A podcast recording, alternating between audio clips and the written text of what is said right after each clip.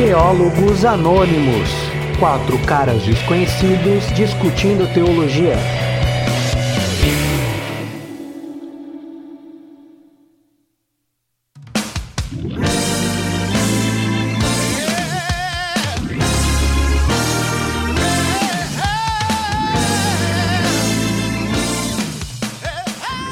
Bom dia, boa tarde, boa noite. Começa mais um Teólogos Anônimos. Estamos aqui no Falando do que a gente gosta. É esse o nome mesmo? Temas que a gente gosta de falar. Temas que a gente gosta de falar. Para você ver como eu sou um, um participante do Teólogos Anônimos bem ativo.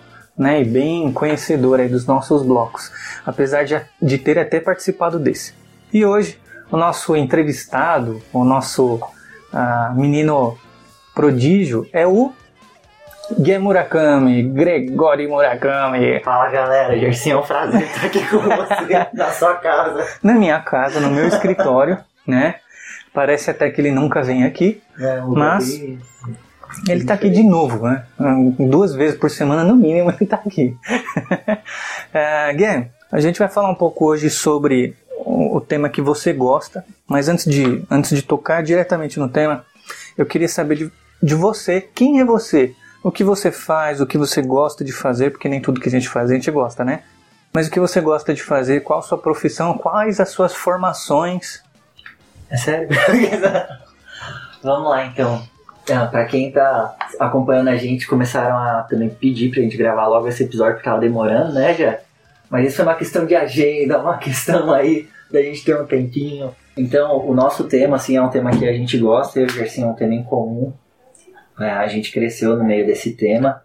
Mas falando um pouquinho de mim, como o Ersin falou, assim, me apresentando primeiramente, eu sou o Gregory, todo mundo me chama de Gué na igreja, né? Uma coisa que o meu apelido carinhoso. Apelidos eu... de infância é, para a vida toda. Para a vida toda, né? Tudo tipo o Gersinho. É. O Gersinho, pra, pra gente, é Gersinho, né? Mas chega lá na igreja dele, é o pastor Gerson. Tem toda a seriedade, assim. Por né? favor, finge que eu sou. finge que eu tenho seriedade. Lá na igreja eu não sou o Gregory, eu sou o Gué, o Guézinho. Parece que tem oito anos. É. Mas é o carinho mesmo. Ah, a gente está na igreja faz um tempinho, né? A gente já tem mais de 12 anos aí de caminhada de igreja. Então, nós tivemos aí, dentro do nossa, da nossa caminhada cristã, nós tivemos esse momento de conhecer um pouco como que era fora da igreja e depois passar essa experiência de entrar é, para esse universo né, cristão, entender melhor o que, que é o cristianismo, a gente sempre gostou muito de teologia, desde que a gente se converteu. Então, falando um pouco do Gregory Igreja, eu sempre fui muito envolvido com o Ministério de Música, de jovens, e comecei no Ministério Infantil, né? até me achar melhor ministerialmente, onde atuo mais na parte da música, liderando louvor, liderando as equipes ali, trabalhando na parte de repertório. Dentro de formação, eu me formei em recursos humanos, sou pós-graduado em educação corporativa, tenho é, especialização, né, curso de extensão nessa parte também de conhecimento de andragogia, metodologia ativa de ensino, sempre trabalhando nessa parte de desenvolver as pessoas, passar o ensino da maneira correta, da forma que a idade atende. além disso, eu também tenho curso de coaching, onde eu sou bulinado. coach que não é gospel dele. E nem é coach financeiro. Não, mas eu brinco que eu sou um coaching raiz também, vai. Eu fiz o curso Sim. em 2013, quando não era moda aqui no Brasil, né? Então não, não fui pela modinha, isso foi quando eu vi que era uma boa ferramenta mesmo e corri atrás. Também pensando em desenvolver pessoas. E aí no meio dessa caminhada também, na parte cristã, eu fiz a minha formação em Louvor e Artes pela Faculdade Teológica de São Paulo. E além disso, também comecei a cursar psicologia, né? Nesse momento de pandemia que a gente está passando. Ficou mais biruta? Fiquei mais louco ainda da cabeça. E aí tô no terceiro semestre de psicologia. E quando pergunta quem é o Gregory, é, um, o Gregory é, é, uma construção de tudo isso. É, e... O Gregory é, eu acho que é o amigo de todos, é o profissional que ensina, é o músico que canta, é o que gosta de estar com a galera.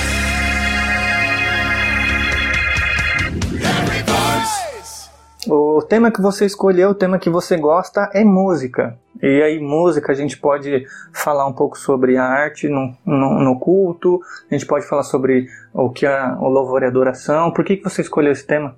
Não, eu escolhi a parte da música, sim, a gente até demorou um pouco para escolher o tema, porque A gente queria trabalhar várias coisas, né? Uh, dentro da música, eu acho que é, um, é uma forma de arte muito grande que a Bíblia cita, né?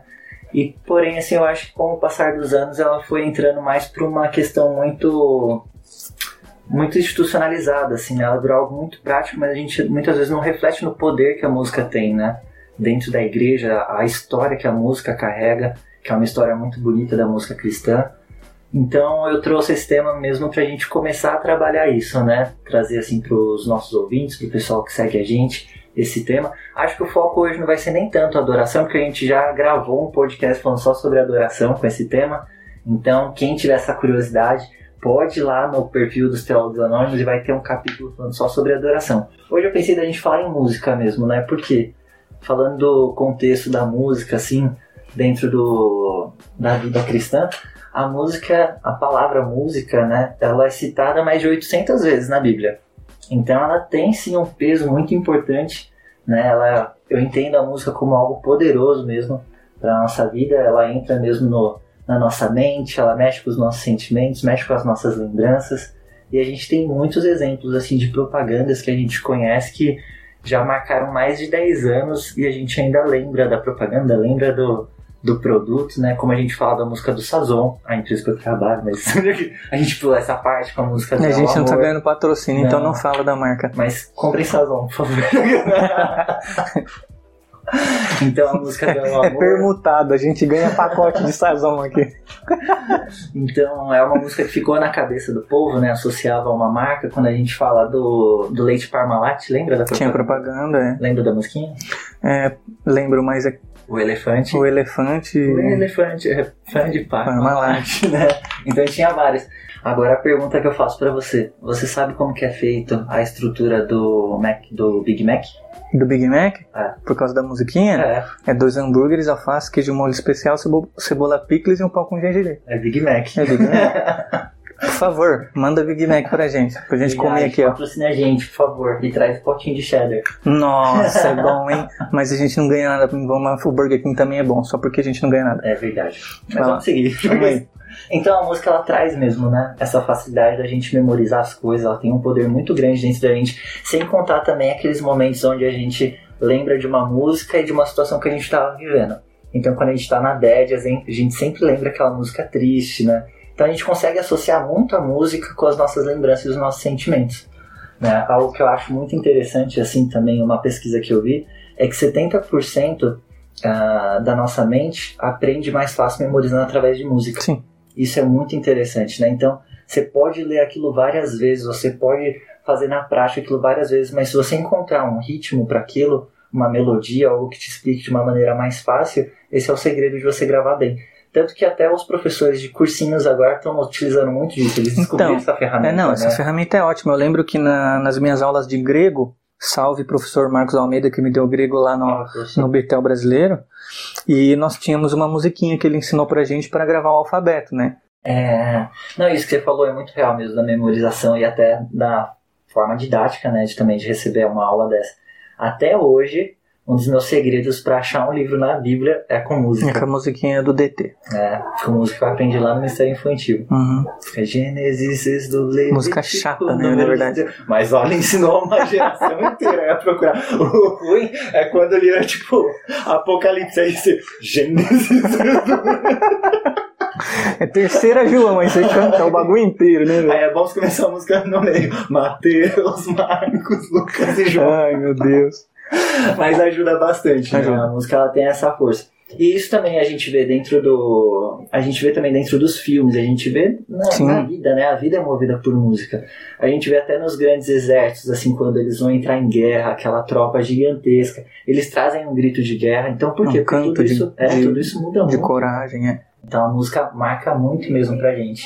E a música é algo que é muito encontrado dentro da Bíblia, né? Uhum. Então, fazendo esse link do, dos teólogos anônimos juntos aí com o tema que a gente escolheu, eu peguei a música também para mostrar essa importância que a música tem dentro da Bíblia, né? A Bíblia é recheada aí de referências musicais, né? Como a gente pode pegar, por exemplo, o livro de Salmos, acho que todo mundo tem esse conhecimento, que sabe ali que muitos são músicas mesmo, né? Músicas e poemas ali e a gente vê que existe toda uma estruturação para isso, né? Era muito valorizado aquilo. até hoje é muito valorizado, né? Então, assim, vale muito a pena a gente se aprofundar nesse tema bíblico porque ele tem uma força de expressão muito grande. É, uh, só abrindo um pouco o leque para depois voltar a falar especificamente de música, é interessante que o judeu ele tinha como cultura é, a questão mais artística da mensagem, né? Então a mensagem ela era dada inúmeras vezes, diversas vezes, através de poema, porque o poema naquele período ele era usado como a música é usada hoje. A música uhum. é uma uhum. forma de, de poema também, né? É, é uma arte muito próxima do poema, a música. E os profetas, quando eles profetizavam, é claro, só tendo conhecimento do original mesmo, do hebraico, para você ter uma, uma ideia melhor, é, a mensagem era dada em forma de poema para que Naquela época não existia televisão, rádio, ninguém tinha uhum. celular, ninguém gravava mensagem do culto, não tinha YouTube, para que o povo pudesse lembrar disso depois, assimilar melhor. Então nós temos ali diversos modelos de poemas que os próprios uh, profetas escolhiam na hora de externar a mensagem para que a mensagem fosse memorizada de maneira mais fácil, né? E a música funciona assim também, né? Uhum. Dentro da igreja. Isso aconteceu até também na reforma protestante, Sim. né? Acho que voltaram a resgatar muito disso. E falando também assim da parte musical da Bíblia, esse aspecto também espiritual que a música também carregou, né? Assim, essa ferramenta também que Deus utilizou.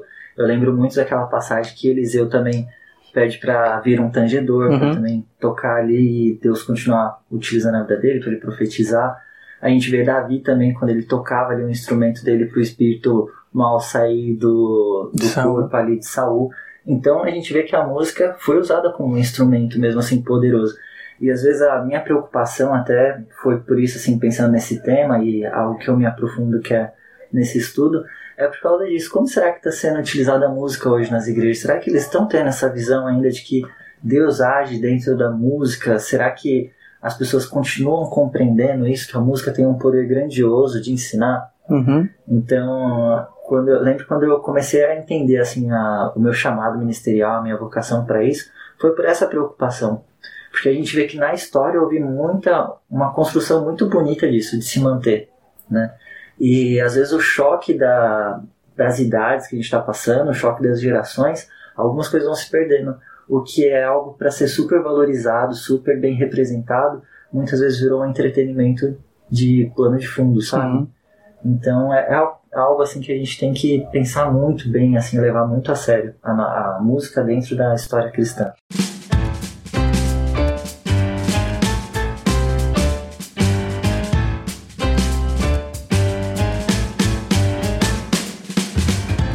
Como que você, você que estudou, que, que fez especialização em, em Ministério de Louvor e tudo mais, Louvor e Artes, como que você vê, pelo menos no período da, da igreja, a música sendo utilizada dentro do culto, dentro de forma litúrgica, assim. A gente vê que de fato em Israel isso era forte, eles tinham os seus, os seus cânticos.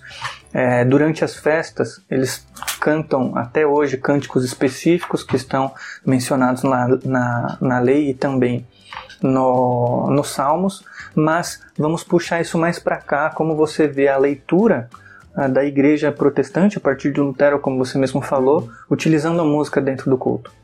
Eu acho que isso é muito também da, da direção pastoral também, né? Uhum. Assim, eu acho que o Ministério de Música, o que começou a acontecer, acho que com o passar do tempo, foi se separando muito do Ministério Pastoral. Até quando chega a figura do ministro de louvor dentro das igrejas, se esses dois personagens eles não se comunicam, a música ela se perde dentro da igreja, né? Então, o que a gente sempre tem que levar a sério mesmo dentro da, da nossa liturgia, a palavra é o primordial, né? Estou ah, dizendo que a música não é importante? Pelo contrário, a música é muito importante, né, como uma ferramenta mesmo de didática, de aprendizado, mas da palavra. Então, o que eu tenho receio, assim, nos tempos de hoje, é a música ter virado entretenimento. Uhum. Eu acho, assim, que ela acaba caminhando muito para isso e a gente tem que ter uma liderança muito forte tanto de quem está à frente da música, né, os líderes de louvor, é, juntamente com os pastores. Eles têm que ser assim pastoreados e têm que trazer uma visão para aquilo.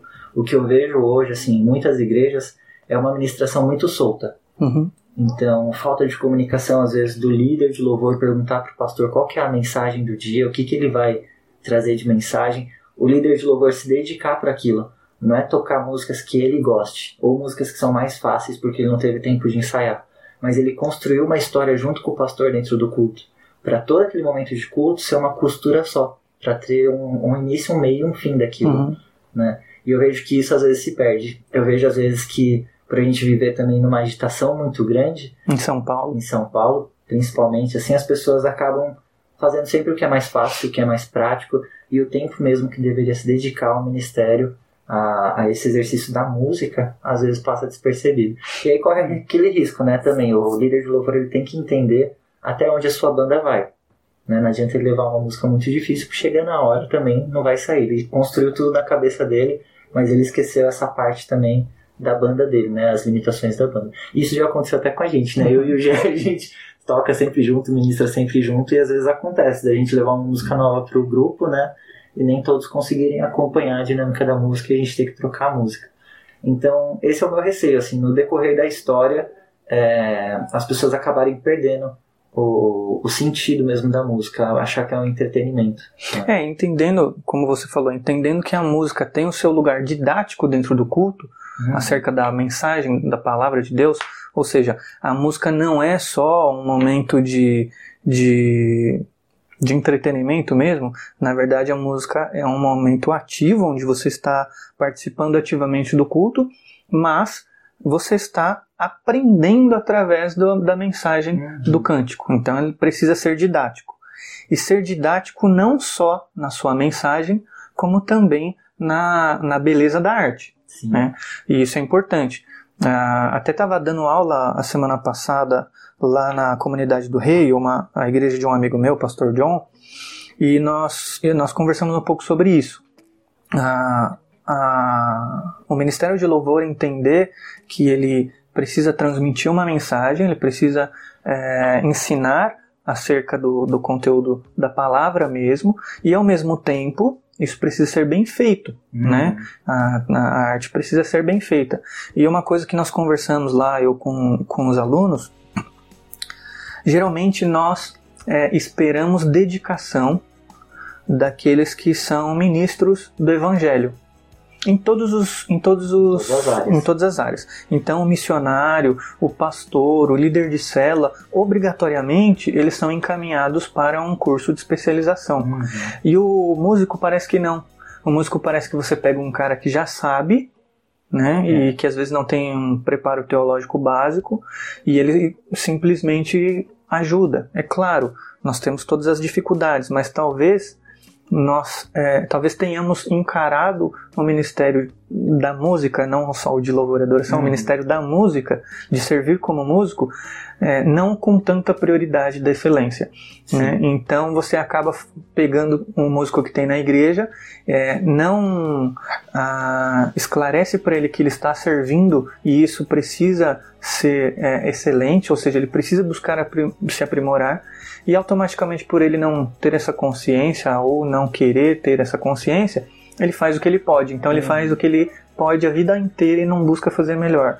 Então acho que isso é um grande problema também. E aí a gente fica refém daqueles louvores mal feitos e fáceis de tocar. E o ruim é que a igreja às vezes começa a se acostumar também com essa qualidade, uhum. né? E o ruim é que assim, quando a igreja começa a se acostumar com essa qualidade, ah, para ela, tudo bem, para a comunidade, já entenderam que aquela é a limitação dos músicos. Mas quando vem um visitante né, que ele não sabe uh, distinguir uh, tão bem assim o, o que é um culto e tudo mais, a primeira forma de atração é a música.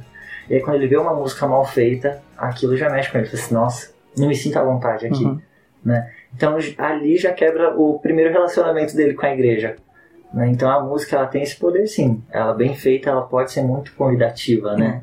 Agora, se for uma música mal feita. Eu não acho que só a música, eu acho que. A estrutura tudo. se a organização. É, né? mas, por exemplo, o pastor ele pode ter uma mensagem bíblica, uma mensagem ótima mesmo, uhum.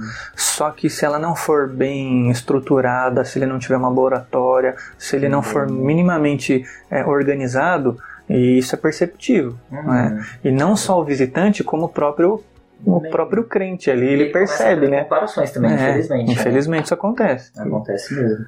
É, mas eu acho que o segredo seria caminhar juntos. Uhum. Ter um pastoreio e o músico ele ser obrigado a desenvolver aquela arte. Quem você acha que tem que pastorear um músico? O ministro ou o pastor? Ou, ou se você acha. Melhor, qual é o papel de cada um? Uhum. Eu acho que o ministro ele fica responsável pelo ministério, né? Aqui a gente está falando do Ministério de Música, mas em muitas igrejas fica responsável pelo Ministério de Louvor e Artes, né? No contexto geral. Eu acho que ele pode sim ser o responsável de, de ter essa responsabilidade de pastorar, de, de acompanhar, pastorear, né? e acompanhar o grupo e tem que ser uma pessoa dedicada. Eu acho que assim, o, a característica do ministro de louvor da igreja, ele tem que ser, primeiro de tudo, uma pessoa que tenha conhecimentos teológicos. E um bom músico. E um bom músico. Ele tem que ter essa veia artística muito forte. Uhum. Mas ele tem que ser empático. Né? Ele tem que ter esse carisma também com a igreja. Ele tem que falar a comunidade de, da igreja local dele. Né? Então, assim, o, o difícil que eu acho de da gente fazer essa junção em um personagem só é porque, diferente do pastor, o ministro de louvor ele tem muito essa veia artística. Todo artista gosta do quê? De expressar sua arte. Ele gosta de se expressar. Ele gosta de mostrar as opiniões dele, o jeito dele de ver o mundo. E a arte é essa maneira, né? uhum. né? A arte é essa ferramenta. Às vezes ele não fala verbalmente, mas fala através Isso. da arte. Você tá chateado com alguém, coloca um louvor triste é, põe um louvor lá. Quer... Ah, coloca sabor de mel. Meu Deus, pra se vingar dos outros. Então, é bem isso. Então tem que ser uma pessoa madura, sabe? E que tenha um coração também aberto para ser pastoreado. Ele não pode se achar o supra-sumo. Né? Quando ele se perde, quando a gente vê que um, um ministro se perde no caminho é por causa disso. Acho que a arte dele subiu a cabeça e agora ele é bom o suficiente. Né? E quando a gente vê os passos do, de Jesus, a gente vê totalmente diferente. A gente vê uma humildade nas ações do maior ser que já pisou aqui na Terra. Então, essa é a diferença mesmo, né? O ministro de louvor, ele, eu acho que ele pode sim pastorear. Mas, ele, primeiro, ele tem que ter um conhecimento teológico bom, né? Porque se ele for esse pastor que aconselha, ele tem que ter uma base, né? Ele aconselhando alguém, ele também tem que ser pastoreado. Né? Ainda mais se ele não, não é pastor. Se ele for pastor, fica mais fácil. Por já ter mais base teológica. Mas ele tem que ter um coração muito domável, assim, sabe? Uh, então acho que essa é a diferença, assim, o líder de louvor é o responsável pela banda, às vezes tem igreja tem diversos líderes de louvor, né, é mas o líder de louvor dentro da escala dele acaba sendo a figura de autoridade dentro da banda, né, onde vai dar todos os direcionamentos, tanto para os vocais quanto para a banda, a escolha de repertório, então são personagens que são bem separados, mas eu acho que um precisa muito do outro, uhum. né, então assim, o ministro de louvor precisa muito do pastor, o pastor precisa ter também é, esse personagem, esse ministro do lado dele, eu acho que tem que ser caminhando muito junto, para todos falarem uma linguagem só, sabe? É, quando você destaca essas qualidades, de fato a gente vê que são qualidades que qualquer obreiro deveria ter. Sim. E o ministro de louvor, sim, ministro de música, de louvor, de adoração, seja qual nome for dar, ele precisa se enquadrar com as, nessas qualidades básicas, né? Hum. As qualidades básicas de, de qualquer obreiro. Me fala uma coisa, pessoalmente, como você gosta de trabalhar com a música dentro da igreja? Qual, você tem algum formato, algum método, ou você é, se espelha em alguém que tem um, uma característica específica? Eu acho que eu tenho assim, a, no começo a gente sempre busca algumas referências, né? Mas eu acho que a partir do momento que eu fui estudando mais, pegando mais conteúdos, assim, estudando muito a história da Vineyard também, uhum. que foi um dos destaques, assim, na área de louvor e adoração. São meio herege, mas é da hora o louvor. Não, em relação à estrutura, em relação à estrutura ministerial, assim, sabe? Uhum. Ah, tem vários pioneiros assim, da música que somaram bastante, né? Não é novidade para ninguém que eu gosto muito do DT também. É, Valadete, é Valadete, gente. Mas eu acho que existe sim uma estrutura dentro do Ministério do Louvor onde a gente pode colocar, no, no momento de ministrar, uma das características fundamentais de um líder de louvor é ele reconhecer a sua comunidade local, uhum. né? reconhecer a sua igreja ou os gostos musicais. Né? Não adianta ele sempre querer trazer três músicas novas para a igreja e a igreja ficar perdida no momento da adoração. É, até porque quando ele não conhece o, o, seu público, ele não é eficaz na, na... No papel que ele tem que cumprir. É, na, nessa, nesse ensino da, da palavra, né? Porque hum. ele se utiliza de ferramentas que não alcançam o seu público. E isso é muito visível é. quando acontece. Né? É.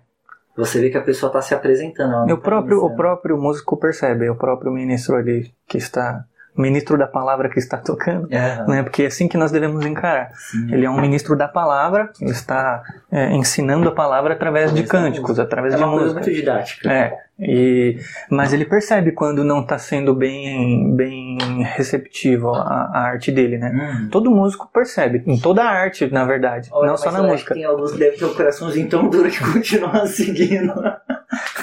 tem uns que falam assim, não, eu quero tocar heavy metal numa igreja em que não, o, o, mais novo tem 60 anos.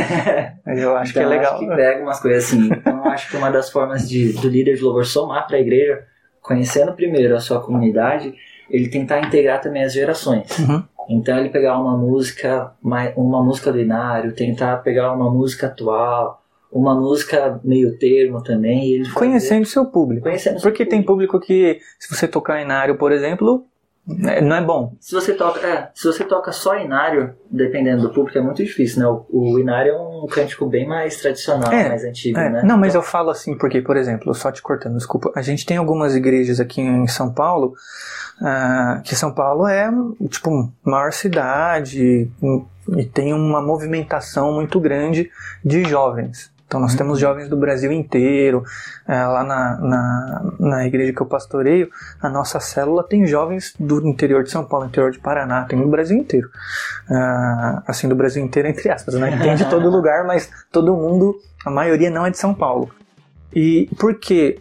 Por que estou falando isso? Porque geralmente o jovem aqui em São Paulo ele busca uma igreja para se identificar. E geralmente, tá? Não, não, uhum. geralmente não, vai. Muitas vezes busca uma igreja é, que, que tenha muitos jovens. E, e, aí essas igrejas elas têm um formato específico para jovens. Uhum. Então se você chegar lá e não percebe que a ferramenta que você usa numa igreja mais é, histórica não vai funcionar ali, não adianta, né?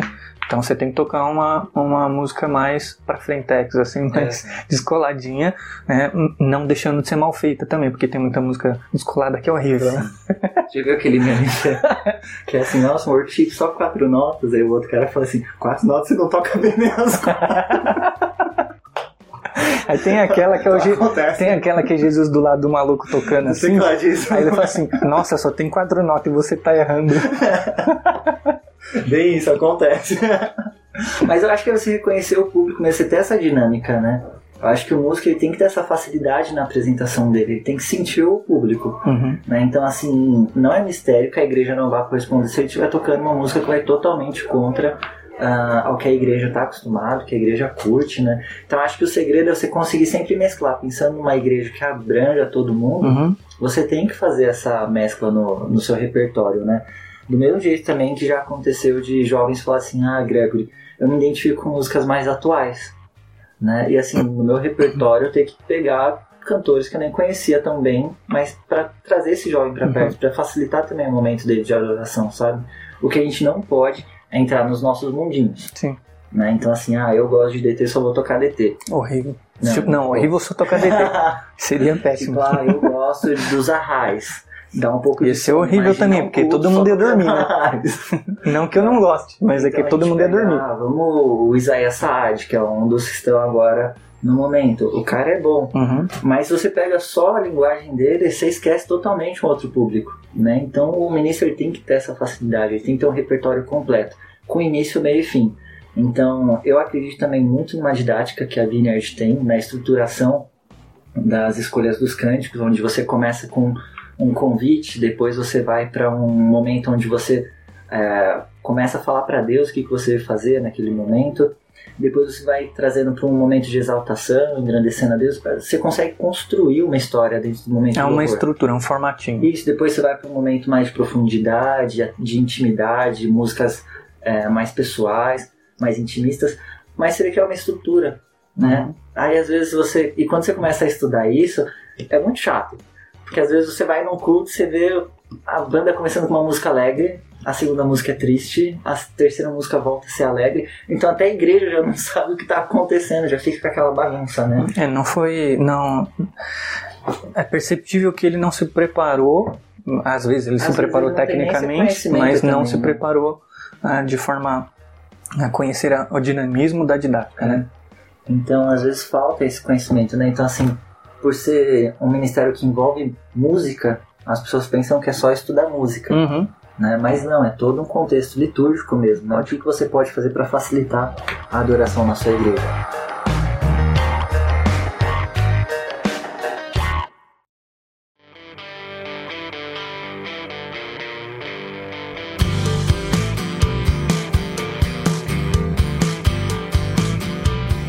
A gente falou sobre a música ser didática, né? De ter um papel didático acerca da palavra. Uhum. E você sabe, por, por ser meu irmão e tudo mais, que eu tenho um certo preconceito contra músicas que repetem muito, porque eu acho que elas não ensinam as pessoas, é, mas elas induzem as pessoas a fazer as coisas sem, sem o aprendizado, sem de fato elas entenderem o porquê e o que elas estão fazendo.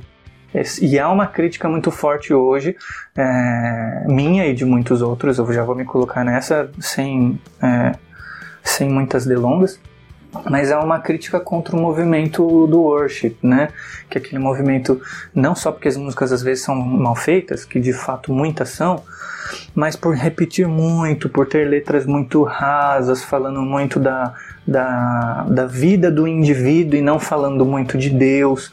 Me fala um pouco sobre isso. Como você vê esse movimento, esse movimento do worship que não é novo, na verdade, mas que cada vez toma mais força dentro do culto? O que, que você acha que tem de bom, de ruim? Ah, eu acho que esse é um assunto muito, muito relevante mesmo, assim, para o nosso contexto atual, quando a gente fala de música dentro das igrejas. O movimento worship, ele tem sim a sua base muito positiva, que é a facilidade também, na parte tanto do, do músico que toca, quanto de quem canta, né, para ele ter muitas repetições, ser mais curto. Mas isso a gente também tem que levar muito em contexto a geração que a gente vive. Então, isso aconteceu também no momento da reforma. Né? Então, assim, eles passavam, a gente imagina, lá no século VI, quando o canto era, era Gregoriano. gregoriano. Foi o Gregory que fez.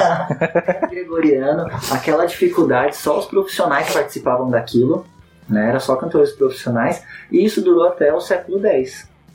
Então durou muito tempo essa música muito completa, muito complexa, na verdade, Uhum. né? E limitada somente para quem pudesse cantar. Ah, quando veio a reforma protestante, Lutero trouxe essa proposta, então, de, ele viu que a música, ele falou assim, opa, isso daí é fácil de utilizar como uma metodologia de ensino. Né? Então ele coloca a música ali, mudando os contextos, deixa a música mais acessível, até porque também a igreja cantava só música em latim.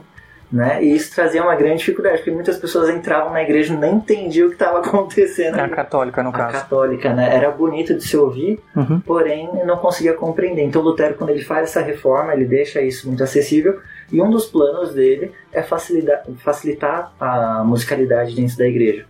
Então, desde então a gente já vê a música passando por uns processos assim, opa, vamos tirar essa música difícil, vamos começar a contextualizar. Então ele coloca ali músicas dentro do, do momento aí que o evangelho estava sendo expandido para o mundo inteiro. Uhum. Ah, o movimento worship eu vejo como uma continuação de tudo isso, né? Então a gente vê todo o movimento que aconteceu, igual a gente estava conversando uns dias atrás sobre o Jesus Movement, onde os hips também começaram a ter um, um grande número de convertidos e também precisou facilitar a música porque foi quebrando as barreiras dos profissionais da música só dentro da igreja. Uhum. Então isso foi trazendo uma facilidade para todos. Os músicos de garagem começaram a tocar dentro da igreja, né? As cifras foram começadas a, elas foram inclusas também na, no culto. Até então era só partitura, era aquela coisa muito tradicional. Mais erudita, mais clássico, Isso. mais. E ela começou a passar por aquela sua é, A igreja momento passou por mais- uma transformação. Sim, e essa transformação continuou. Então eu vejo que assim, a música ela tem os seus momentos, né? Hoje a gente vê muito worship mesmo, né? Claro que ah, eu sou a favor ou contra. Eu sou a favor de worship bom e contra worship ruim, né? Porque eu creio que se tiver um versículo, aquele worship, e for repetido a ponto da pessoa memorizar, no dia dela tá cantando aquele versículo e ela entender o que, que aquilo tá fazendo, porque a palavra de Deus está sendo cantada, beleza. Agora, a partir do momento que o worship não tem nenhuma base bíblica, é muita experiência pessoal, é carpinteiro batendo na porta, é aquele refrão que não acaba nunca, aí você fala assim, meu, estamos indo pro caminho errado, né? É necessário uma nova reforma. é. Um dos lemas da reforma é continuar se reformando. Né? É verdade. Então, assim, e a música eu acho que cada vez mais mesmo, porque ela é muito. Um estudo também, assim, que acontece da música cristã é que ela é muito de momentos onde a igreja está vivendo. Uhum. A gente pode refletir até aqui, há uns anos atrás em São Paulo, as músicas que estavam em alta eram músicas mais complexas na sua estrutura, como os próprios, o próprio Arraiz. Uhum. Né? Então veio Arraiz, Alexandre Magnani, né? então eles trazem uma proposta diferente, não é aquela música chiclete, mas ele traz mais para o seu momento assim de você entender o que, que você está falando, né? entender aquele contexto da mensagem. E por, outro, por outras fases, daí do nada sai esse momento dos arrais, sai esse momento de palavra antiga. Palavra antiga. É, você viu que era tudo no mesmo, assim, né?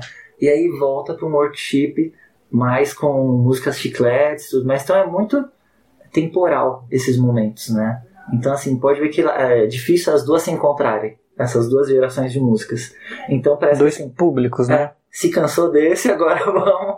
Eu acho que tem, é, tem muito a ver com a característica da igreja local mesmo, né? Eu acho que entra na característica da música congregacional. Né? O que, que é a música congregacional? É aquela música onde todo mundo consegue participar. A igreja consegue entender de maneira mais fácil e ela tem uma facilidade na sua condução. É aquela música, muitas vezes, que a gente vê uma estrutura fácil de você conseguir construir. Então é verso 1, refrão, verso 2, refrão, refrão, ponte e refrão. Meu, refrão mil vezes. A igreja consegue compreender, consegue seguir aquilo. Né? Então imagina você ensinando uma música palavra antiga para a igreja. Como que eles vão memorizar tudo isso? Né? Uma música bem construída, mas que ela é muito completa né, para ser ensinada em um púlpito. E se ele me canta sozinho aquilo, às vezes perde sentido. Tem um momento, né, um ou outro, mas fica muito perdido. A característica da música congregacional é o fácil aprendizado. Né? Então, entendo. Não, eu entendo, mas eu acho que o músico também é, tem o seu papel de ensinar a arte para a congregação. Uhum. Não só ensinar a mensagem, mas transmitir através da arte bem feita, né? E através dessa, dessa ferramenta, ou melhor, através desse movimento didático, acrescentar também a vida do indivíduo que pode também crescer é, é no conhecimento da música como estrutura, como uhum. tudo, como complexidade, com uma complexidade maior. Eu acho que o músico também tem esse papel. Sim, então, de desenvolver a musicalidade é, dentro da igreja. Então ele fica só uma opinião minha, né? Então ele fica só naquele mundo, ah, esse daqui é mais fácil porque é mais fácil de tocar, é mais fácil da igreja aprender e tudo mais. Às vezes chega a ser uma desculpa, entendeu? Uhum. Não que não possa ter, se tem e funciona, tudo bem. Mas se já está funcionando, você pode buscar algo novo, algo diferente. Eu, é. eu, mas eu não vejo essa proposta. É, é que eu acho também assim uma coisa que a gente tem que sempre lembrar quando a gente fala dos cantos congregacionais é que ela é uma música de nós, ela uhum. não é uhum. música do eu, né? Então, se a música ela pode ser complexa, mas ela traz essa mensagem do nós como igreja, uhum. aí beleza. Né? Agora, quando a música fica muito focada no eu, ela acaba perdendo esse papel de congregação. Ela está sendo muito individualista. Aí a gente volta pro. É, mas aqui tem lista de músicas Sim. só. Uhum. Só músicas populares, worship, né? É. Só worshipão. Então... Aqui no caso a gente está falando do livro do nosso chefe. Para você que está assistindo no o YouTube, Lucas. o Lucas Ávila, ele é o chefe do Teólogos Anônimos, né? é, é, todo mundo já sabe disso, mas ele tem esse livro aqui que é muito interessante, que é, o livro chama Gospel, que é uma análise das músicas brasileiras, gospel, e, e aí ele linka que as músicas mais famosas, as mais tocadas, as mais ouvidas, as mais mais aí do Brasil, são músicas geralmente é, que falam do individualismo do, do, do, do crente, ou seja, aquele que na adoração fala mais de si mesmo ou busca mais algo para si do que para Deus. Então, músicas que trazem mensagem em que a pessoa mais importante do mundo não é Deus, mas é aquele que está recorrendo a Deus. É um livreto, né, na verdade, tem 130, mais de 130 páginas. É um livreto que você vai conseguir ler em uma semana, bem devagarzinho, e que vai te ajudar bastante é, quando falarmos sobre, ou quando você for é, falar ou, ou, até consumir o, a música cristã, a música gospel. Então, é, tem na Amazon, Tem esse e tem outros livros também do Lucas, tá? Então, mas esse foi o primeiro que ele lançou e vale a pena, faz parte do tema aqui de hoje.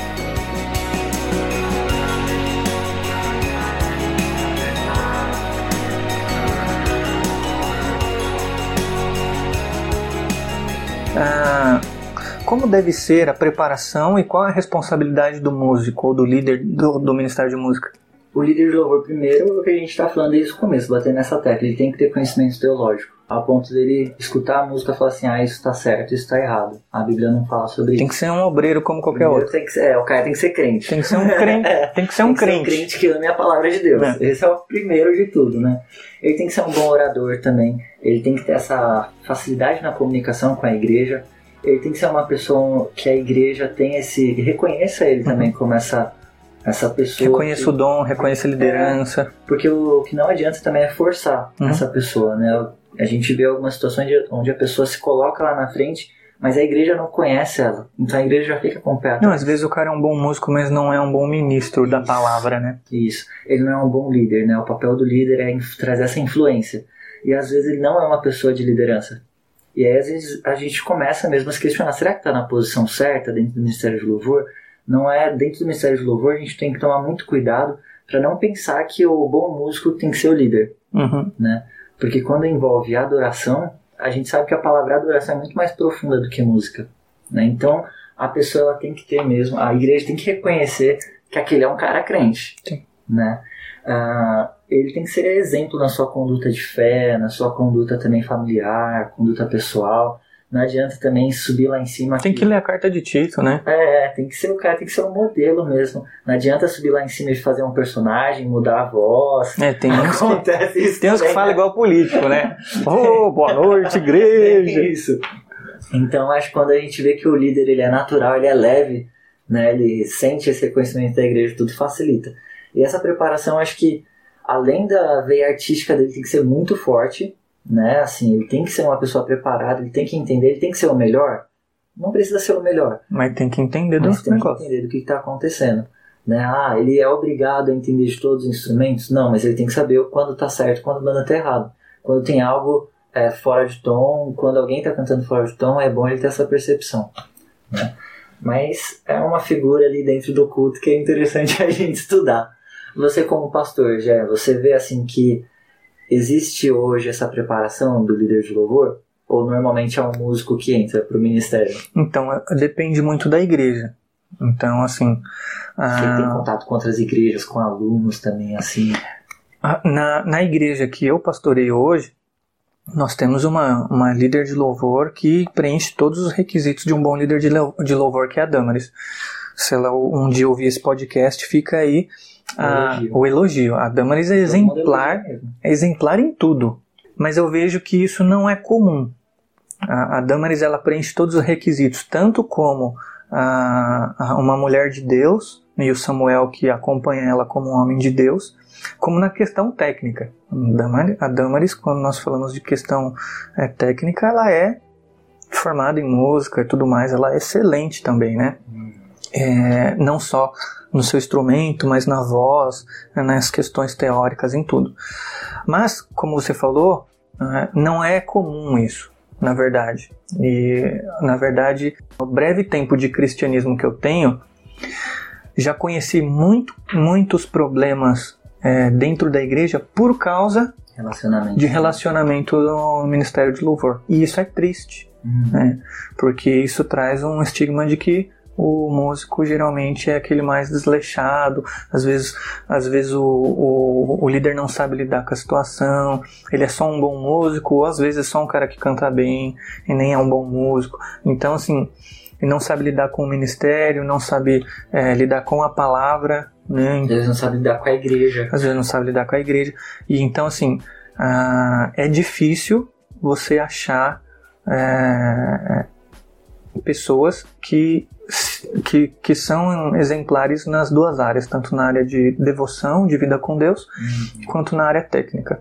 Mas existem essas pessoas e a igreja precisa procurá-las uhum. e não ter o medo de aderir a, a, a, pressões internas, do tipo, ah, põe fulano de tal porque é da família de alguém, Nossa, ou põe fulano de tal porque não tem ninguém mesmo. Não, se não tem ninguém, é, é o tempo de procurar alguém que preencha esses requisitos. Entendeu? E, e a igreja não entende é. isso. E às vezes até a pessoa quer participar do ministério, mas não tem uma aptidão também uhum, musical. É. Né? E aí vai recorrer pro pastor. Assim, pastor, Ministério de Música não quer deixar eu participar. Não deixa eu cantar, não deixa eu tocar. mas, mas é porque você não toca bem. mas você não pode tocar mesmo, senão você vai atrapalhar os, as, os irmãos. Eles não vão conseguir aprender. e assim, alguma música mal feita, uma música mal cantada, um instrumento mal tocado, é, reflete muito na igreja. Sim. Né? A pessoa ela consegue perder a concentração dela quando alguém desafina, quando alguém toca errado, quando alguém perde o ritmo, quando a bateria tá fora. quando tá desafinado a guitarra. Sim, então isso é muito visível. É, e assim, a gente fala essas coisas não só como crítica, de fato é uma crítica, a gente uhum. não pode esconder.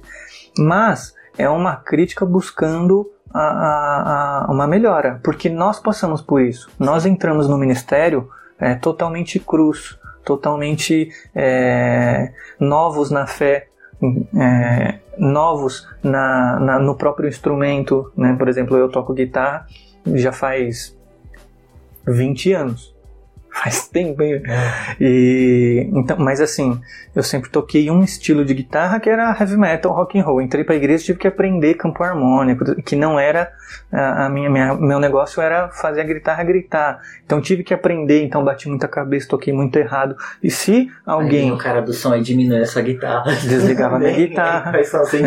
eu falava me dá retorno, aí ele fingia que mexia no botão. E então, mas aí eu tive que aprender e fui ah, ah, melhorando. Eu, eu estou no, no, na minha melhor forma? Não, eu tenho muito a aprender ainda. É Mas este processo precisa existir. Uhum. E, o, o, e o indivíduo precisa ter consciência disso. Ele não pode achar que ele dá conta de tudo tocando sempre a mesma coisa, aquelas musiquinha todas com quatro notas. Uhum. Meu, eu lembro. Não se desafia também. Né? Eu lembro, tem um pastor que a gente ama muito, o pastor Paulo, que foi nosso pastor lá na Brasilândia. E eu lembro quando o pastor pedia para tocar um hino, tipo, em cima da hora. Uhum. E, mano, a gente tinha vários músicos bons na igreja, né? Henrique, Lívia, para quem conhece, Henrique, Lívia, entre outros, uh, pianistas bons, vários, vários. Só que eu não tinha capacidade de acompanhar. Cara, eu ficava extremamente desesperado, desesperado, que o pastor pedia o hino e aí eles catavam o hinário e tocava. E eu não conseguia acompanhar. Entendeu? Então, tipo assim, eu fui percebendo, claro, já percebi aquela época, mas a necessidade de continuar aprendendo. Hum. E o músico precisa ter essa consciência, né? Porque faz parte também do, do, da percepção do pastor perceber depois da mensagem, né? Depois de algum acontecimento dentro do, do, do culto, que um hino é mais didático do que o outro. Sim. Então pedir esse hino na hora. Isso é às genuíno. Vezes, vezes é ótimo. Isso. Às vezes gera algumas polêmicas em relação a essa parte. É, né? também. Será que essa responsabilidade é do grupo musical, que já ficou alinhado com o pastor sobre a mensagem, ouvem uhum. do pastor? É claro que a figura ali de autoridade é o pastor, mas pode também colocar os músicos. Foi na fogueira. É, Foi na fogueira, é, tipo, vamos ver se ali, toca mesmo. Porque eu já presenciei umas coisas assim, olha alguns movimentos são desnecessários. Sim. Mas agora, quando você fala de repertório, eu acho genuíno o pastor participar da formação. E eu acho genuíno também ele escolher um cântico ou outro, mesmo que seja em cima da hora. Né? É, porque é, como a gente falou no início, uhum. tem esse papel didático, né? Então, às vezes combina mais com o que ele está pregando e tudo mais. Não, é, e às vezes a direção também da mensagem pode ter mudado, né? Ali ele entendeu mesmo, essa música vai se encaixar, então acho que ele pode sim. Mas é a banda. A minha preocupação sempre é a banda. Se não, a gente é. vai conseguir dar conta disso, né? Então acho que o pastor também acaba tendo que reconhecer não, o, vou, limite da sua banda. Eu vou dar uma dica para quem está ouvindo, assistindo a gente. Se o pastor pedir uma música que que a banda não sabe tocar. É, você tem duas alternativas. Primeiro, ou deixa uma pessoa só tocar, tipo voz violão, ou piano e violão, ou, ou piano e voz. Ou abre o jogo e fala que não sabe. Sim. Porque tentar Agora, na hora é horrível. É, tem, eu já fiz isso várias vezes, eu tô me confessando não, aqui. Acontece. Eu já tentei tocar inúmeras músicas que eu não sabia e na hora ficou horrível. Sim, entendeu? acontece. Então. A melhor forma é assumir mesmo Não, a limitação. é normal. Ou então entra um vocal e um violão bem levinho, É. já que o vocal, se o vocal conhecer a música, mas pra não ficar feio, né? Que às É. vezes o menos é mais. Nessa É, quando a gente fala de igrejas mais históricas, como a nossa, que são igrejas batistas, né, da- mais, mais tradicionais, geralmente tem um inário, Uhum. geralmente tem um pianista. Então, assim, deixa pro pianista que ele segue Ele o inário e ele, é- ele tá bom para isso. E Mas o vocal que não atropele também. e o vocal que não atropele. Mas agora, se você tem aquela bandinha que só toca as músicas de quatro músicas e você tem que tocar uma música mais difícil de uma hora para outra, desiste, fala que não dá. Porque É. senão, a, senão você atrapalha a própria condução da mensagem. E aí vai até também de você ver o jogo de cintura dos músicos, né? Quando você sabe que você, você fala pro pastor que você não conhece a música, você pode contornar essa situação, Uhum. né? Trazer pro pastor e falar assim, pastor, eu não conheço essa, mas eu acho que essa música aqui também se encaixaria, mas ele tem que estar prestando atenção no culto, né? Igual, não, mas eu creio que todos os músicos prestam muita atenção em culto Claro, durante a quando mensagem, né? durante a mensagem eles sentam na primeira fileira, eles É. não ficam na sala dos músicos conversando. Pois é. Nunca vi isso acontecer. Nunca vi. E aí, ele- se ele entender o que a mensagem está falando, ele pode entrar e fazer a administração dele focado para essa mensagem também, né? Eu acho que é esse link que ele tem que sempre tomar cuidado. Ele tem que estar atento ao culto, o que está acontecendo. Mas acho que o que resolve tudo isso dentro de um culto é uma boa comunicação. Uhum. Eu acho que seria legal sempre pastor conversar com o líder de louvor, ter esses momentos assim, ou então às vezes o pastor tá um pouco ocupado, o líder de louvor trocar uma mensagem, ligar para ele, mas tentarem compreender o que, que vai acontecer naquele culto, né? Gué, aproveitando esse momento de dificuldades, quais são os erros mais cometidos? Qu- Quais você acha que são os mais cometidos? Os erros mais cometidos, eu acho que a gente começa pela falta de identidade no louvor, as pessoas se transformam quando pegam um microfone. É um artista. É um artista, mas ele é um artista em construção. A gente Mas vê você- que ele é inexperiente quando ele entra Mas nessas- você não acha que é, precisa de um mínimo de atuação ali, um mínimo de. É que quando eu falo atuação, estou falando de atuação da arte mesmo. Sim, ele tem que ser um bom intérprete daquilo né, Isso. que ele tá fazendo. Isso. Não, isso eu acredito. Mas quando eu falo assim dele ter uma identidade, é ele não copiar outras pessoas. Ah, sim. né? Eu acredito que o nível de maturidade a gente vê por aí do artista. Então, se ele entra, pega um microfone e do nada ele vira um, Mineiro. um mineiro. De tanto ouvir a Ana Paula Nossa, falar gente- e ele vai orar e ora, acontecer. ora em mineirês. Isso aqui ele é paulistano. tem sotaque. Mas quando pega o microfone parece um sotaque do além. Mas isso de vários, né? Quando a gente vê que a pessoa faz muito melisma no meio das músicas, Uhum. a gente já consegue identificar até quem que é o cantor que ele tá É, imitando. ele- porque, ele, porque ele aprendeu a, a escala que o cantor, Que o cantor faz, faz. no melisma e aí ele faz a mesma escala. Sim, então assim, acho que a primeira. E isso acontece Uhum. mesmo nas igrejas, mas eu falo que a gente vê o nível de maturidade nisso, porque a partir do momento que você conhece a sua estrutura vocal, a sua, a sua técnica ali instrumental, você vai se desprendendo disso. Agora, Uhum. quando a pessoa não se desprende disso, aí pode ter vários outros aspectos que estão envolvidos, né? Então, às vezes a pessoa está com receio de se mostrar, está se escondendo atrás de uma capa religiosa, de uma figura é, bem sucedida, a gente pode se dizer assim. Então, é muito, tem, a gente tem que tomar muito cuidado. A pessoa que ministra o louvor, ela tem que ser autêntica, né? Ela tem que ser a mesma pessoa é, que está Que você encontra no corredor. igreja, isso. E sem contar que eu vejo também assim que o ministro de louvor ele reflete a vida cristã dele de uma forma muito natural quando ele sobe no púlpito. Então quando a pessoa sobe e vira um, um religioso, isso fica muito evidente, a igreja percebe, fica uma situação muito chata. Além disso, também tem as manipulações, que eu acho que também é um dos maiores erros dentro do, dessa parte de condução de culto, onde a gente vê os animadores de igreja. O famoso Liminha. Liminha, é. Ele, é, o- ele só Pessoal, agita a então galera. Agora vamos bater palma. Pessoal, agora. Gente, isso cansa, né? Uhum. E aquela parte assim: abraça o irmão que tá do seu lado, cumprimenta três Eu já fiz pessoas. isso já, bastante. Não, não, eu também, mas chega uma hora quando você é participante. Quando você tá lá embaixo, aí você fala percebe o quanto é chato. acredito, não acredito, eu só quero ficar em paz. Levanta, senta. Levanta e senta, Mano, tipo brincar de nossa. morto, mano. Eu acho que devia ter uma plaquinha nas igrejas. Assista ao culto do jeito que você quiser. Sim. Levantado, sentado, no chão. É claro que vai ser um pouco bagunçado, mas não, eu, eu fiz bastante isso, fazia bastante isso no começo. E, e é claro, depois você percebe quanto isso é você tentar manipular a massa, né? E o quanto isso é chato, né, É mano? cansativo Nossa. demais, né?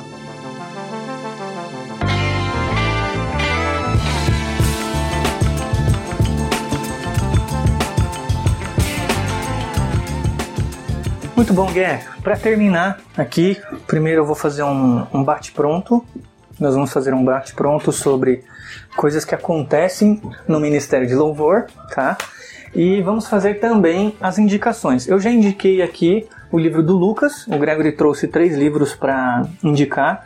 E essa semana uh, eu assisti um documentário uh, bem legal do Brasil Paralelo, independente da, da sua da sua visão política, né?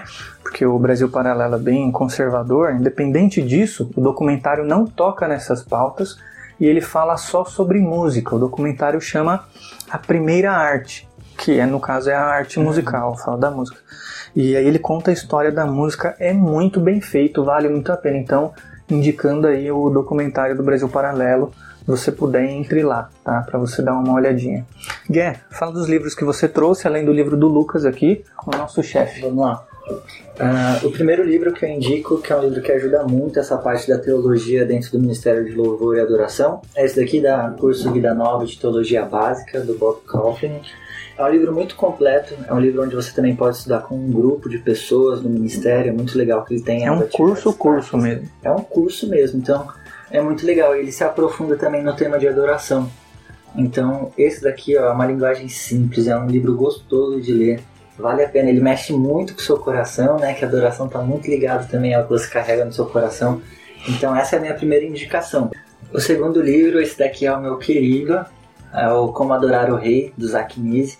O Zach Nise, ele é um dos líderes responsáveis ali pela Gateway Church, que é uma igreja muito famosa nessa parte de adoração, louvor e adoração. A igreja da Carrie Job, né, que é uma das que está, está aí no auge. Uh, e também trabalha muito o ministério de louvor, o papel do líder. Ele vai fazer também a comparação da música no Antigo Testamento e no Novo, que a gente vê uma diferença também aí.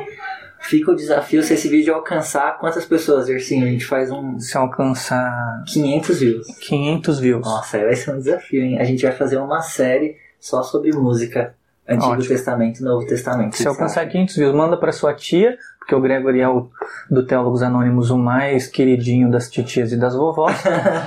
e aí você vai mandando para sua família, para suas tias, para sua vovó. Se a gente alcançar, a se gente alcançar 500 views, músicas. É, a gente vai falar sobre composição, Vamos. história dos inários. E a gente vai falar de todos os músicos que a gente não gosta também. A gente vai falar sobre o tabernáculo de Moisés que não tinha musicalização, na hora que chega no de Davi. Não ele... tinha? Será? Então, eles eram muito ricos em músicas, mas no momento do culto deles hum. não tinha essa parte específica de música, sabia? Muito bom. Isso foi acontecer com Davi, no tabernáculo de Davi, quando a arca tá lá com eles, onde ele inclui os levitas, que aí é outra polêmica. É, sai voando os levitas. é outra polêmica. E o outro aí que você trouxe? Então, isso é bem completo que ele fala sobre isso.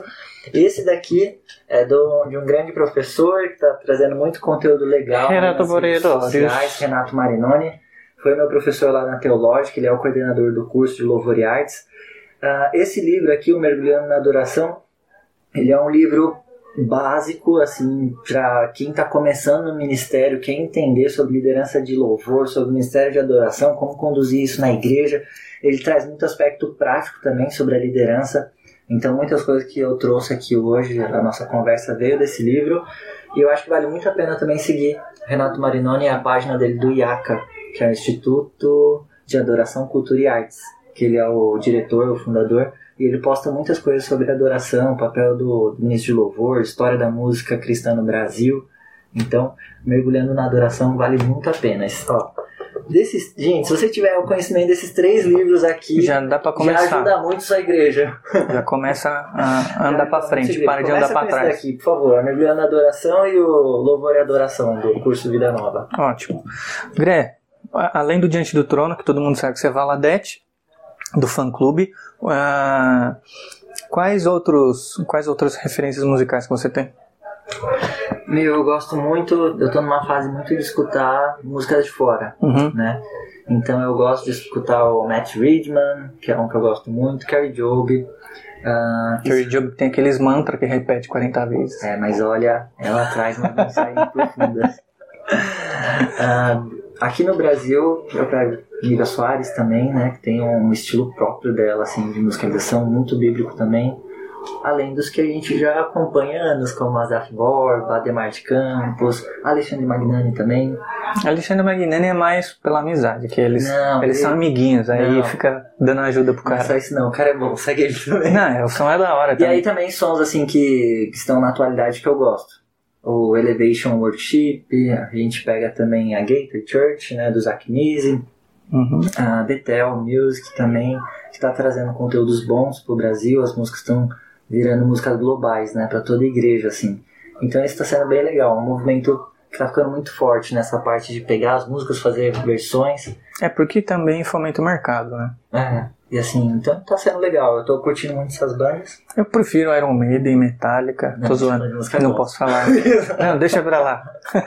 ah, Maroon 5. verdade, verdade. O Gué gosta de Maroon 5. Gué, vamos fazer aqui uma brincadeira para alegrar os nossos ouvintes uh, do podcast Teólogos Anônimos. Vamos. Você já. Ai, meu Deus. Você já. Ah. Teve que tirar algum músico da, da, da equipe por, por algum tipo de problema? Já. Como foi isso? Foi super natural. Que ele estava errado. Ele aceitou de boa. Aceitou, aceitou. Né, eu acho que quando a gente tem uma boa, um bom relacionamento fica mais fácil.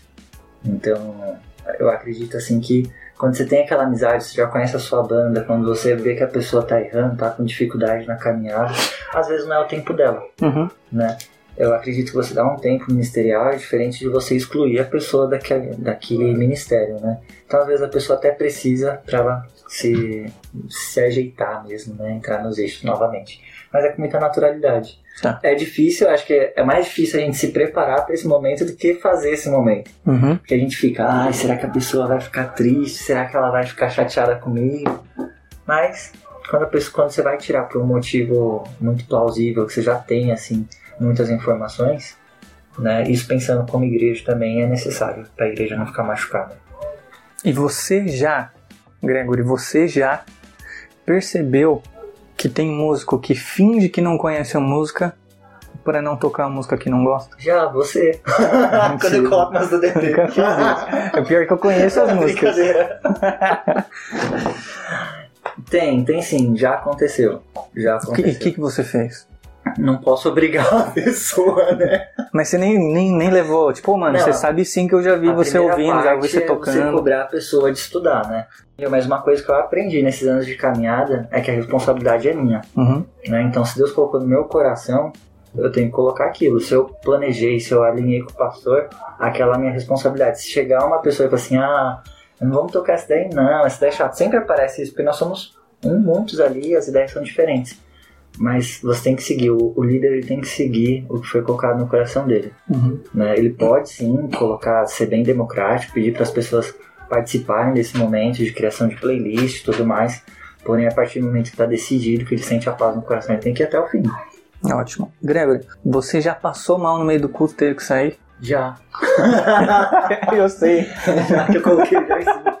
Gente, teve um dia que eu tava ministrando louvor. E aí me deu um problema. Cálculo renal. Um cálculo renal. Comecei a sentir a dor, tipo, cinco minutos antes. Não, acho que não. foi no meio do louvor. no meio, é verdade. Você tava cantando e você falou pra eu entrar no seu lugar. tava, tava nos agudos ali bem altos nesse dia. Mas é verdade, eu comecei a sentir dor e eu ainda tava cantando. E é, é pra quem já teve essa dor sabe como que é, uma dor horrível.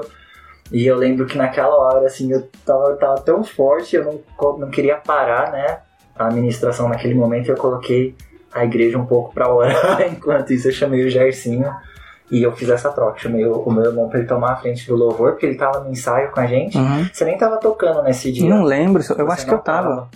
Não tava tocando violão? Não, eu acho que você tava sentado bem na frente, já que eu lembro de você subindo. Ah, é? Mas eu lembro que você tava com a gente no ensaio, você tinha assistido o ensaio. Aí foi direto pro hospital você. É. E aí eu tava com tanta dor que eu lembro que fui pra sala de oração e na sala de oração eu tava no chão com muita dor. Né, e eu fui pro hospital direto. Obrigado, aí, Robinho. Robinho que nossa, socorreu. O Robinho, o Robinho, um Robinho é um anjo de Deus que quando é, eu jogava futebol com o Robinho também de sábado, é, teve uma vez que eu tive uma torção grave, ele que me levou no hospital também. É o, o cara sempre salvando os sempre salvando os buracões. é, dá um salve pro Raul. Quem conhece, o, quem conhece o Robinho, manda pra ele, pra ele ouvir o podcast. É verdade, obrigado, Robinho. Fala aí, é... Gré, mais uma aqui. Hum. Não sei, na verdade. Você já espirrou no momento do louvor? Ih, já espirrei, tossi, já engasguei. Engasguei, engasgar é o pior, né? Porque você fica meio que sem ar, lacrimeja. O pior é quando você engasga no meio do louvor, não entre um e outro, porque você não pode parar de cantar. Eu, que tipo assim, eu já engasguei fazendo só voz e violão, não tinha outra voz, não tinha. Aí é complicado. Aí você tem que Só a igreja. continuar tocando e, e, e cantando. É terrível, cara.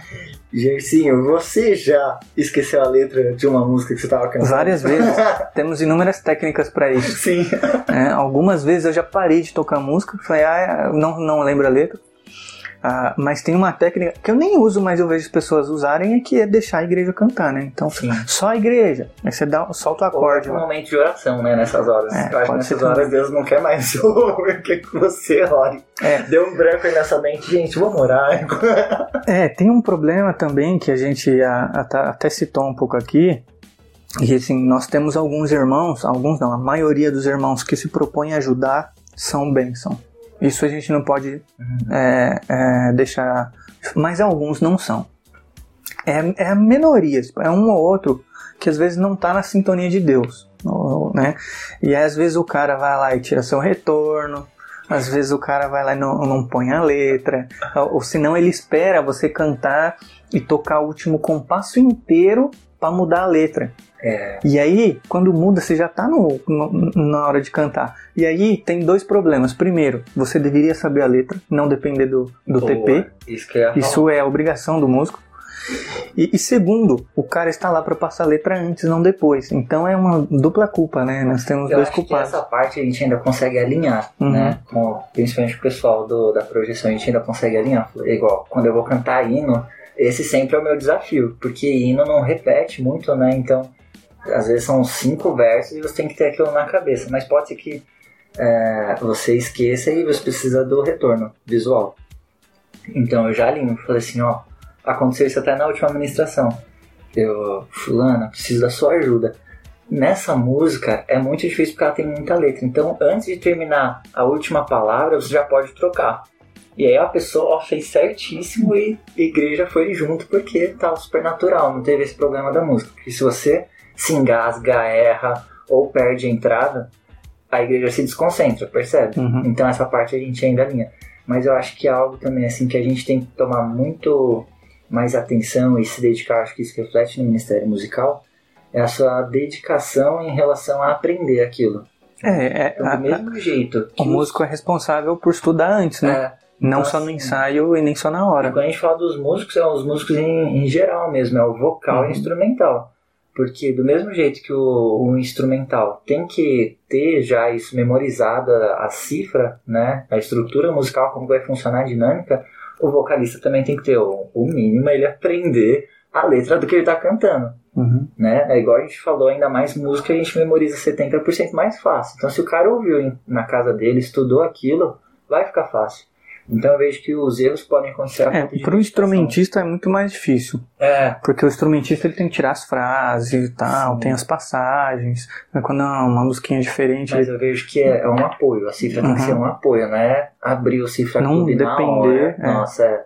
Tipo, o cara recebeu a música antes, ele abre o cifra clube na hora. Às vezes o cifra clube tá tudo errado. Não, Cifra Nossa. Clube, não, tem um monte de música que tá tudo errado. E eu lembro uma vez, é, Isso quando um cara abre o Cifra Clube, o outro abre outra cifra. é, Aí toca cada um a sua. Não, é uma luta. Eu- mas, e eu lembro muito de uma igreja que nós fomos tocar, uma igreja no litoral, que nós estávamos bem mais inexperientes no Ministério de Música. E quando nós chegamos nessa igreja, que era uma igreja grande, nós pedimos estantes. Você lembra disso? Não tinha A estante. gente levou um monte de cifra no papel e chegou lá e a gente pediu estantes.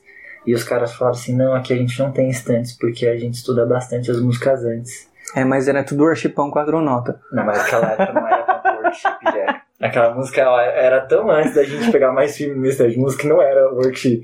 Eram músicas congregacionais mais populares, mas não era tão worship igual hoje. Mas eu lembro que ali foi um divisor de águas pra mim. Eu falei assim, puxa vida, mano. Os caras jogaram na nossa cara que eles ensaiam muito. Que eles ensaiam antes e a gente não. E a gente com de cifra, mas a gente aprende, né? O sábio é aquele que aprende é. com os erros. Muito bom.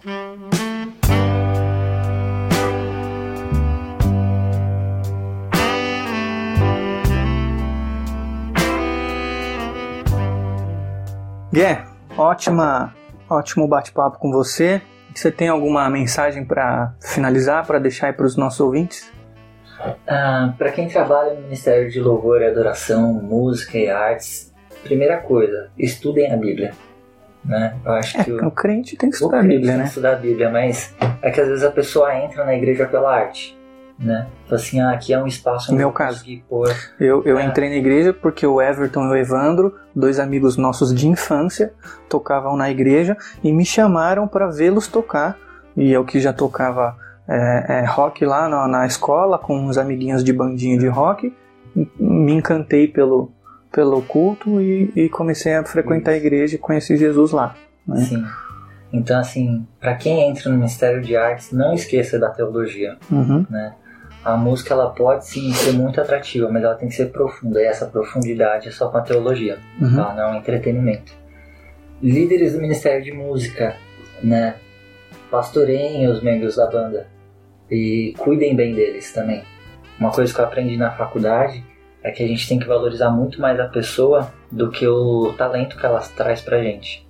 Né? Porque a gente vê muito isso. Uhum. Gente que só se encontra no momento de tocar elas não são pastoreadas, elas são acompanhadas, então a gente tem que ter essa responsabilidade também como líder. Né? Pastores, ajudem também os seus ministros de louvor, colhem neles, porque eles também não sabem de tudo e é difícil para esse papel também, com tantos artistas, tanto. É, o papel maior de, de pastorear é do pastor, é. o líder tem que auxiliá-lo nisso, né? Sim, às vezes é compartilhado, né, mas tem que ser corações é, abertos ao pastoreio, uhum. todo mundo. Né? Mas eu acho que é isso, assim fundamental, tenham teologia. Tenham teologia, tenham musicalidade, se aperfeiçoem. A gente falar é o melhor tem que ser para Cristo. Né? Então, assim, é se dedicar mesmo em adoração. Quando a gente fala de adoração, coração rendido, é a gente entregar totalmente. Não é entregar só 30 minutos antes de um, um momento de ministração. Muito bom, Gré. Muito obrigado pela sua participação. Eu agradeço, obrigado por você me convidar aqui no seu escritório, nesse lugar tão, tão diferente, tão legal, assim, é, nunca tinha vindo. Você nunca vem toda semana é. só. Gente, é, esse foi o nosso. Como que chama o quadro? Falando do que a gente gosta assuntos que a gente gosta de falar. É, alguma é, coisa aí. Assim o, Lucas, o, o, Lucas vai colocar aqui o Isso. nome do quadro no começo e no fim, mas foi mais um episódio do Teólogos Anônimos. Siga-nos nas plataformas é, digitais, né? Nós temos Instagram, Facebook, uh, Spotify, Deezer, Castbox, eu não sei nem o que é isso daqui, Anchor. É, YouTube, segue a gente lá. Onde aparecer Teólogos Anônimos, você pode seguir. Ah, compartilha com as titias. Compartilha com, com, com as titias e com as vovós, com o papai e com a mamãe. O Gregory está solteiro. Oh. e então segue ele, que ele também é Instagramer, blogueirinho, né? Posta lá todo dia foto, mensagens e tudo mais. É, siga os Teólogos Anônimos, o meu arroba G Murakami, G com H, G-E-H Murakami, também pode me seguir. E é isso aí, tá bom? É, segue a gente lá, diga. É, caso também alguma igreja queira fazer contato para receber um workshop também. Ah, né, excelente. Adoração e artes também, louvor. É, eu ministro nas igrejas, fiquem tranquilos que é gratuito. A gente, a gente não, não, é um mercado, a gente não, não é cobra, é um mercado, não fica rico com isso. mesmo nessa capacitação e mostrar que o Ministério de Música é muito mais do que só música. Muito né? mais do que só música, muito bom, bem lembrado. Gente, forte abraço, fiquem com Deus e é isso aí. Até mais.